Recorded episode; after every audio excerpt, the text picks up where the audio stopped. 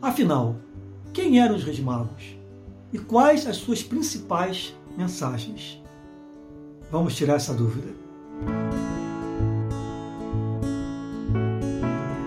O Evangelho de Mateus, capítulo 2, versículos de 1 a 12, fala do relato do nascimento de Jesus. E diz que vieram os magos do Oriente. Esses magos, segundo a tradição, eram Gaspar, Baltazar e Melchior. E eram considerados magos não porque tinham acesso a bruxarias, a magias, mas porque sabiam ler os astros, a astronomia.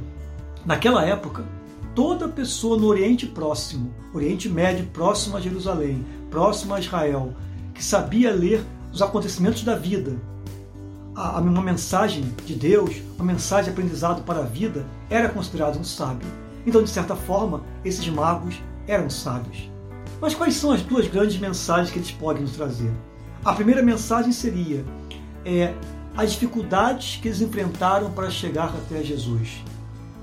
Se vieram do Oriente, percorreram o deserto, passaram por lugares muito difíceis, tanto de temperatura quanto de violência, falta d'água, todas as dificuldades, mas eles seguiram em frente até encontrar o Criador do universo.